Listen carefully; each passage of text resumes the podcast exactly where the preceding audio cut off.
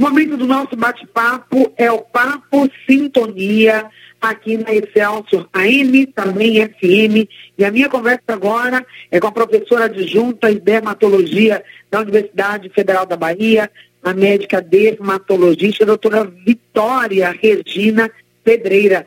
Muito bom dia, doutora Vitória. Você me ouve bem? Seja bem-vinda. Bom dia, vocês estão me ouvindo bem?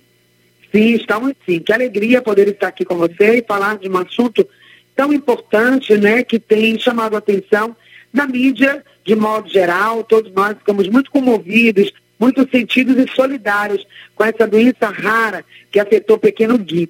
Agora, embora seja rara, nós temos um número significativo de pessoas com a hiperdermólise bolhosa. Vamos entender um pouquinho o que é essa doença, por favor. Epidermólise bolhosa. Bom dia de novo, muito obrigada pelo convite. Bom dia a todos que estão nos ouvindo nesse momento. É, de fato, é uma doença rara, mas não tão rara quanto a gente imagina, né? É, a gente tem no estado da Bahia cerca de uns 80 pacientes sendo acompanhados com epidermólise bolhosa. É uma doença genética, não é uma doença autoimune, então é uma doença que o paciente nasce com essa doença. É, a gente chama genodermatose. E o que é que, a, que caracteriza? É uma alteração de que a pele, como se você quando tem um trauma, ela não conseguisse as células se manterem coladas uma na outra, só para o entendimento mais da população. Então, aos mínimos traumas pode aparecer bolhas, e isso é o que caracteriza a epidermólise bolhosa. Ela é uma doença bolhosa, e quando a pele se fere por algum motivo, existe uma dificuldade na cicatrização. Então, esses pacientes, ao longo da vida, sempre vão ter cicatrizes, lesões abertas, tem várias formas, tem formas mais graves e formas mais leves, mas o que caracteriza é a formação de bolhas com feridas depois. Então, realmente é uma doença é muito, vamos dizer assim, uma doença que a gente tem que ter uma atenção, como todas, né, muito especial, tanto com a criança quanto com a família, por causa da dificuldade dos cuidados com o paciente cheio de bolhas. Mas os nossos pacientes são assistidos tanto no Hospital das Clínicas aqui em Salvador, quanto no Polo de Conquista, e tem todo o apoio, tanto da classe médica, né, nós dermatologistas, é multidisciplinar o atendimento, porque ele vai precisar de cirurgião, ele vai precisar de dentista, ele vai precisar de assistente social, de enfermagem para fazer os curativos. Então, realmente é uma doença multidisciplinar. E como deve ser, né? Sofrido, não só para quem passa pelo problema, não só quem tem a doença, mas também para os pais, para as pessoas que acompanham, ver todo esse sofrimento. E como é o nosso sistema de tratamento, de acompanhamento dessas pessoas? Hoje nós podemos oferecer um tratamento que traga alívio, né? É uma doença que teria cura, ela pode ter controle. Como lidar com essa doença tão agressiva? Bom, é, como você comentou, é importante que todos que cuidam daquele paciente conheçam a doença sejam orientados para como são os cuidados que o paciente deve ter. Os principais cuidados pediatras, né, cirurgiões, como eu já comentei, os principais cuidados são em relação aos curativos, principalmente porque as crianças, é, como começa na infância, né, podem aparecer com áreas extensas feridas, os cuidados com a nutrição, porque essas lesões podem também estarem na mucosa, então às vezes a criança tem dificuldade de engolir porque a boca está ferida, às vezes no, no, primeiro momento, logo quando nasce, se nascer com muitas bolhas, pode ter dificuldade até na amamentação, né, de, na, na, na, pega a, a, a, a, mama da mãe. Então, assim, a gente é um cuidado multidisciplinar e a gente tem porta aberta no Hospital das Clínicas da Universidade Federal da Bahia para crianças que nascem nas maternidades. Imediatamente, se forem comunicados, a gente já tem porta aberta para receber essas crianças e a gente tem um apoio muito grande. Graças a Deus, aqui no estado da Bahia, a gente tem um apoio da Secretaria de Saúde, do Ministério Público, que está sempre do nosso lado, e a Secretaria também, porque os curativos são curativos caros, ou, ou essas crianças precisam de suplementos alimentares para poder eles terem uma, um crescimento, né, uma, uma evolução na vida, com mais qualidade de vida. Então, a gente tem todo esse apoio, tanto da Secretaria quanto da Associação de Portadores de Epidermólise Bolhosa, Ministério, do eh, Ministério Público, para que esses pacientes possam ter uma qualidade de vida e possam passar por esse drama tão grande com assim, o maior suporte possível de todos nós. Então, todos os pacientes que tiverem suspeita de epidermólise bolhosa aqui no, em Salvador são encaminhados para as clínicas e no interior do estado, outro polo é conquista. O diagnóstico é clínico, a gente atende o paciente ao nascimento com bolhas, já pensa nessa possibilidade. Logicamente, tem outros diagnósticos diferenciais. E se precisar, exames são realizados para confirmar a possibilidade de epidermólise, então orientar a família, os cuidadores, para aprenderem a lidar com a doença, que é uma doença realmente difícil, mas que a gente pode oferecer qualidade de vida aos nossos pacientes, isso é o mais importante. Minorar o sofrimento, né? Eu acho que é o mais importante de tudo. Exatamente, né? A dor e o sofrimento. Agora, como é que é feito esse diagnóstico, doutor? Ou seja, é uma doença que você já pode perceber durante o processo do pré-natal, ou nos testes gerais são feitos. O teste do pezinho, a gente sabe que ele tem o diagnóstico precoce para várias doenças. No caso da epidermólise também, ou no momento que o bebê nasce, ali naquele primeiro teste né, que é feito no seu nascimento, já é detectado e logo ele já é encaminhado para não, os cuidados. Não, a gente, a gente não tem nenhum teste, nem no pré-natal, nem logo que nasce, para detectar a doença. A doença se caracteriza pela presença de bolhas. E pode ser que, às vezes, intrauterino, o paciente tenha pouquíssimas bolhas que não dá realmente para se perceber. Então, ao, ao nascimento, é um diagnóstico que eu expliquei clínico, não, a gente não precisa de fazer nenhum exame, não precisa no sentido de que não existe um diagnóstico laboratorial para a doença. Uhum. O diagnóstico, a doença é uma doença de pele, que é você examinar uma criança ao nascimento que tenha bolhas, por exemplo, no corpo, bolhas de água, tipo queimadura, a gente pode pensar nessa possibilidade e, se necessário, que na maioria das vezes é, porque existem outras doenças também que dão bolhas no nascimento, fazer uma biópsia. Mas, assim, o teste do pezinho, o exame de laboratório, infelizmente, não tem, não tem uma curácia diagnóstica. É uma coisa importante, inclusive no planejamento familiar, se a família tiver um filho com epidermólise, porque ela pode ter outros filhos com epidermólise. A gente tem famílias com dois filhos com epidermólise bolhosa. Então, sempre que a gente tem um diagnóstico de epidermólise, a gente caminha a família também para aconselhamento genético, para que o paciente, a família não passe por, por sofrimento de novo, caso tenha mais de um filho com epidermólise, no sentido de planejamento familiar mas o diagnóstico é clínico mesmo e, e o máximo que a gente faz é um, um, diagnóstico laboratorial com biópsia, não com exames de sangue, por exemplo. Maior incidência, então, portanto, a doença genética. Agora, é possível que não tenha nenhum caso na família e possa aparecer, doutora, ou não. Às vezes, essa família não tinha, não livro, não tem lembrança de alguém na família com essa situação e veio aparecer exatamente nessa geração. Uma, e alguém pode perguntar também, mas por que comigo? Será que alguma coisa, algum hábito que eu tinha, algumas pessoas podem pensar, será porque eu fumei durante a gestação? Será porque eu eh, ingeri algum tipo de substância, ou tive contato com algum tipo de substância? Sempre fica aquela preocupação, aquela culpa, né? Como que foi acontecer comigo? Que tipo de resposta a gente pode dar para essas pessoas? É, infelizmente a gente se pergunta mesmo, mas não temos resposta, porque normalmente a maioria das vezes isso é uma mutação mesmo genética.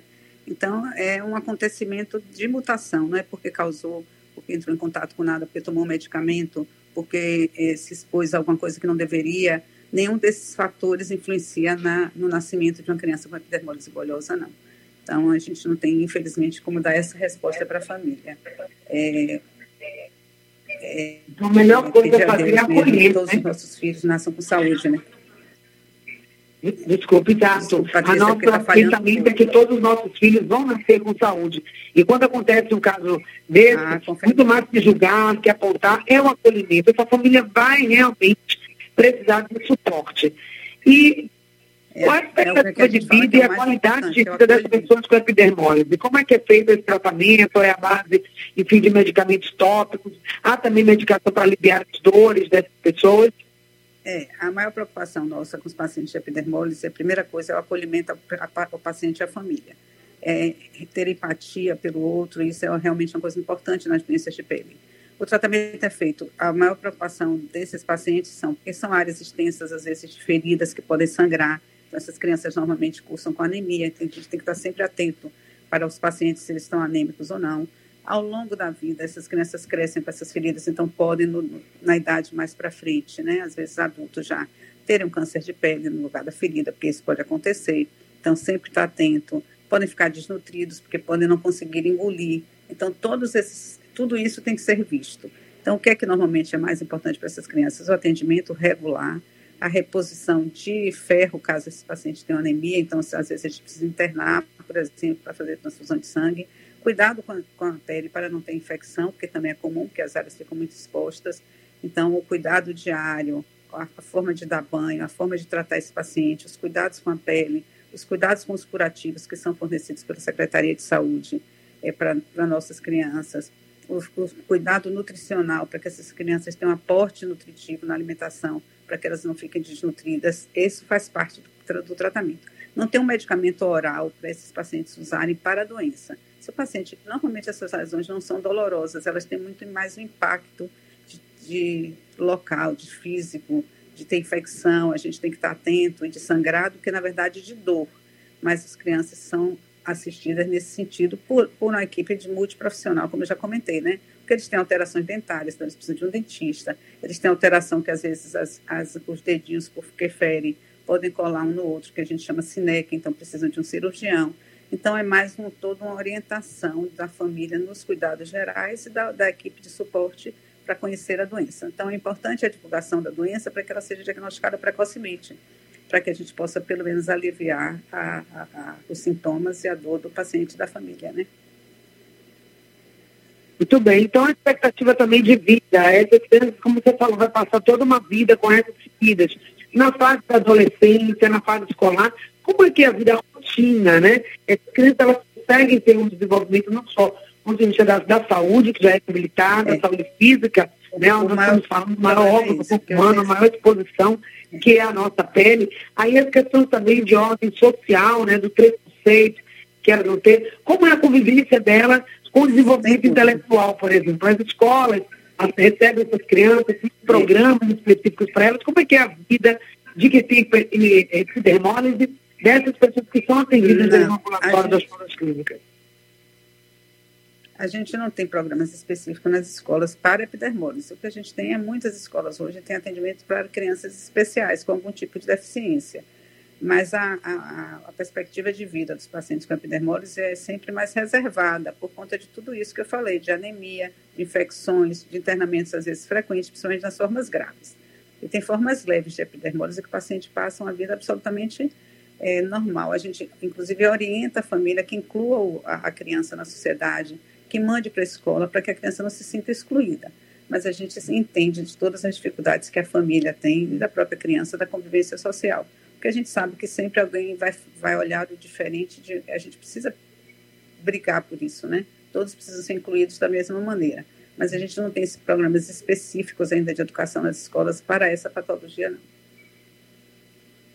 Pois né? Pelo menos precisamos garantir a oferta dos medicamentos, do material para a higiene dessa criança, né, local, para os curativos.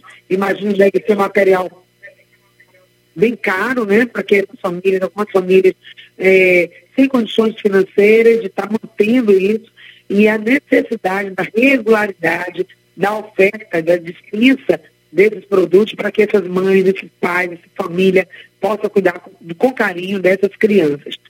Feita a identificação, primeiro eu falo sobre a questão da porta aberta, ou seja, não precisa ter encaminhamento médico com a suspeito diagnóstico da epidermólise, basta chegar no ambulatório. Agora eu queria saber um pouco sobre o acesso ao ambulatório especial de dermatologia e das podas clínicas.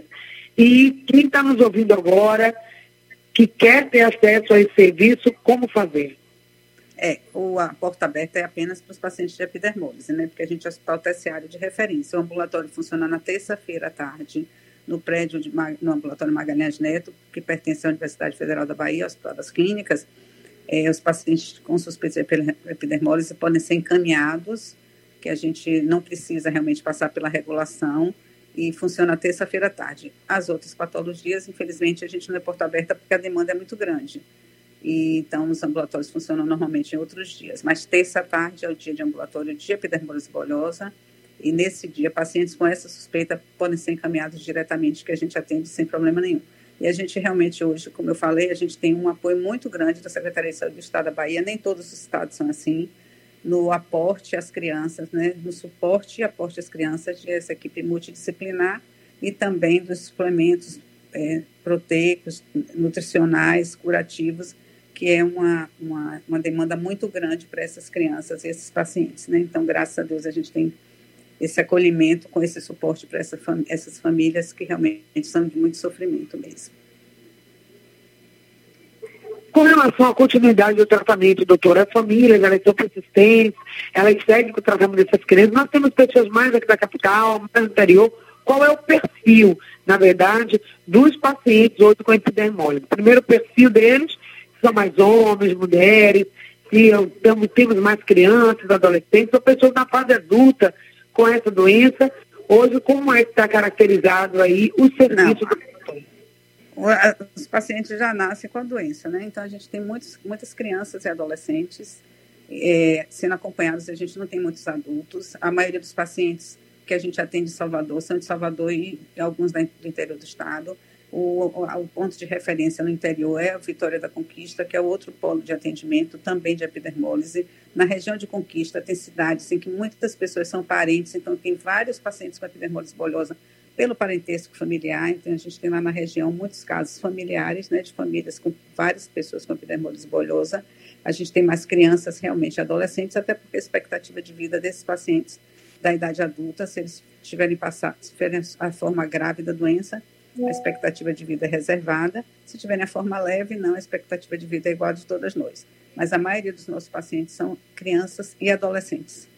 A grande maioria, meninos e meninas do, dos dois sexos, é, mais ou menos da mesma maneira, no, da mesma intensidade. A gente não tem mais meninos ou meninas, acho que é mais ou menos igual. E, e, no interior do estado tem regiões com mais concentração, porque as pessoas casam entre si, entre si parentes, né? Então, primo com primo. Então, a gente tem uma, tendência maior no interior, em determinadas regiões de epidermólise bolhosa. E aqui na capital a gente tem uns 30 e poucos pacientes atendidos, e no interior, uns 50 e poucos, acho que a gente tem uns 80, 90 casos no estado da Bahia, de pacientes com epidermólise bolhosa mas é um fator de risco, né? Essas relações, esses casamentos entre primos, entre Isso, parentes. com certeza, para qualquer doença genética, né? Pois é, aumentando. O planejamento familiar. Bem importante. Uhum. Por isso a questão do planejamento familiar, saber antes, né? Fazer todos os testes, saber da probabilidade, porque essa família ela vai ter condição de administrar melhor. É muito, nós falamos do sofrimento para o paciente, né, pela questão é, de estar sempre eh, fazendo essa, eh, esse tratamento, esse acompanhamento de forma regular, está sempre tendo que estar o médico, além da questão do preconceito, na dor não só física, mas também a dor emocional, mas também o suporte que a família precisa ter. Muitas vezes precisa ter uma dedicação muito maior para evitar esses riscos de infecção, não é, doutora? E aí nós Sem temos... dúvida, apoio psicológico também, né? Muito importante o apoio psicológico da família, né? Para entender a doença, para saber cuidar do paciente. É muito difícil, né? A gente sabe quanto é difícil tratar um paciente com doença que não tem cura, né? É muito complicado ah. mesmo. Então, o hospital das clínicas, né? Hospital Universitário Professor Edgar Santos, conhecido popularmente como Hospital das Clínicas, ele é uma referência no tratamento de pacientes com essa doença aqui na Bahia. Então, nós recebemos, vocês devem receber de todos os municípios, como você falou. Quem precisar do atendimento, saber mais sobre a epidermólise, o ambulatório funciona às terças-feiras da tarde, porta aberta. A pessoa chegando, ela vai passar pelo processo de triagem e aí ela já vai ser inserida. Não tem essa coisa de fila de espera, tem que abrir demanda, porque às vezes ocorre isso. Como é que está a possibilidade de adesão, de aderir novas pessoas ao programa, doutora? Não, a gente não tem dificuldade, lista de espera, nada. O paciente chegou, é epidermólise, ele é imediatamente inserido no atendimento ambulatorial. A gente realmente não tem nenhum tipo de espera, não. A gente tem um volume grande de pacientes sendo atendidos, como lhe falei, em torno de 30 e poucos, mas esses pacientes não vêm todas as semanas ao ambulatório, né? Eles vêm regularmente, mas não toda semana. Então, a gente não tem problema nenhum em inserir qualquer paciente que precise do nosso atendimento. A, o serviço de dermatologia e o serviço de epidermólise como um todo está aberto a todos os pacientes que tiverem necessidade. A gente acolhe com imediatamente assim que o diagnóstico é feito.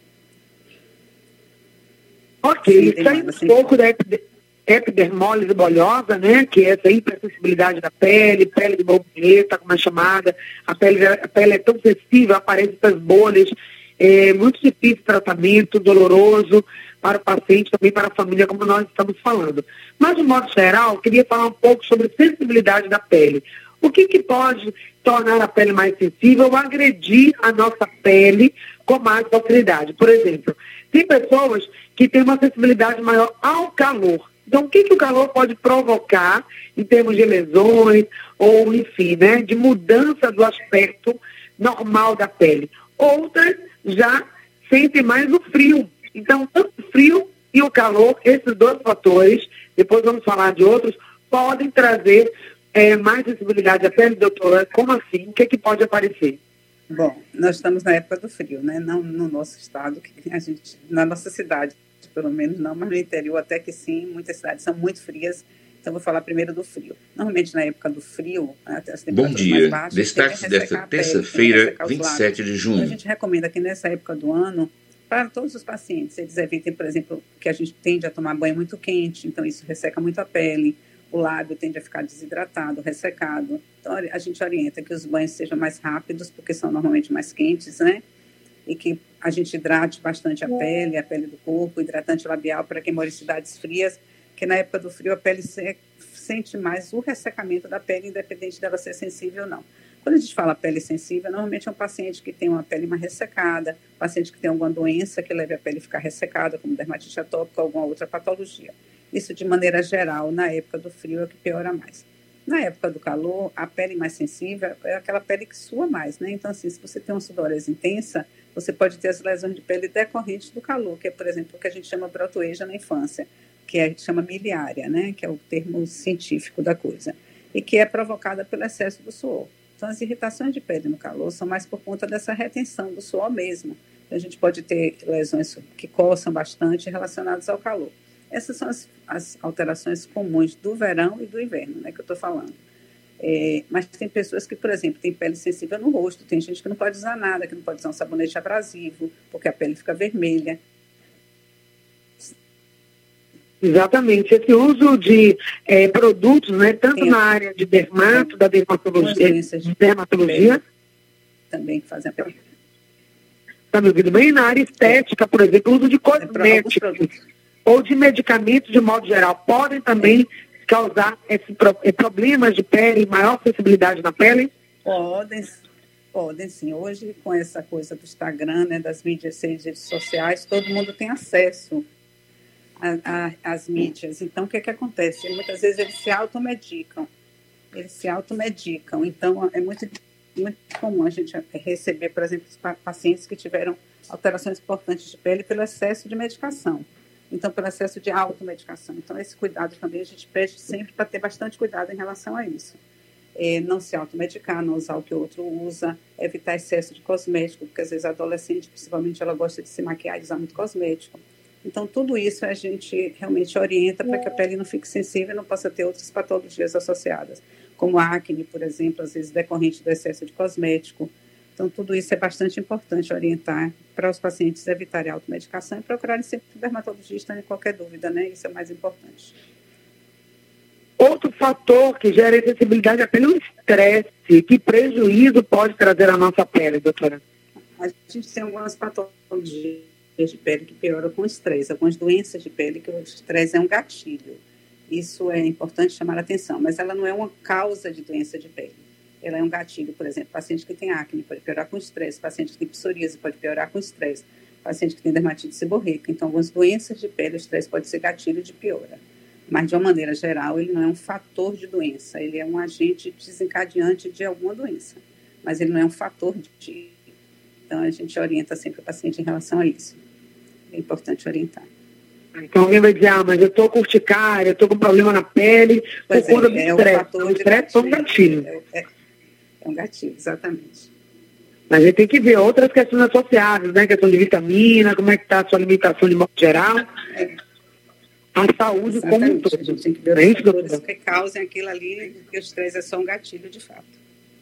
Ok. Últimas recomendações, informações sobre o ambulatório, nós já falamos, o ambulatório de dermatologia da Universidade Federal da Bahia, do Hospital das Clínicas, além das doenças raras, nós falamos hoje aqui um exemplo delas, que outros serviços estão oferecidos à comunidade. Quem quiser ter acesso ao departamento de dermatologia, que oferece serviço pelo SUS através das provas clínicas, como fazer para ser um paciente aí desse seu ambulatório que você coordena? É, normalmente o encaminhamento é via Normalmente o encaminhamento é via o sistema a atenção básica o paciente vai no posto de saúde, é atendido normalmente pelo clínico, por outro especialista, que solicita consulta com dermato e ele é regulado para o Hospital das Clínicas. é sempre via regulação. Só epidermólise bolhosa que é porta aberta. Qualquer doença de pele a gente atende. A gente tem nove turnos de ambulatório de atendimento à população, sempre encaminhado pela regulação do Estado. É Beleza. Então, esse é o caminho para ser regulado. Então, você que precisa fazer o seu tratamento na área de dermatologia, tem alguma demanda, pode buscar as unidades básicas de saúde, os postos de saúde, pedir encaminhamento. Nós temos aí o Hospital das Clínicas, com esse ambulatório especializado na área de dermatologia, para que você possa cuidar da sua saúde, que é o mais importante. Ainda estamos só para finalizar, no período das festas juninas, última recomendação indica no caso de queimaduras, o que não fazer. Nós sabemos que tem muitas pessoas que fazem uso de produtos caseiros e que só complicam no lugar de resolver o problema. Então, suas considerações finais, deixa aí essa mensagem, por favor. Sem dúvida, ter muito cuidado, não usar produtos caseiros, lavar com água e sabão no momento da queimadura, procurar um, um serviço de saúde para ser cuidado adequadamente, para evitar complicações, que é muito importante nessa época do ano, para que a gente possa passar as festas juninas em paz, né? Isso é bem importante. E sempre procurar um dermatologista qualquer doença de pele para ser conduzido e tratado adequadamente. Isso é mais importante também. De fato. Muito obrigada. Eu conversei com a doutora Vitória Regina Pedreira. Ela é Muito médica. Obrigada a vocês. Obrigada, doutora, professora da Universidade Federal da Bahia, coordenadora do Serviço de Dermatologia do Hospital das Clínicas.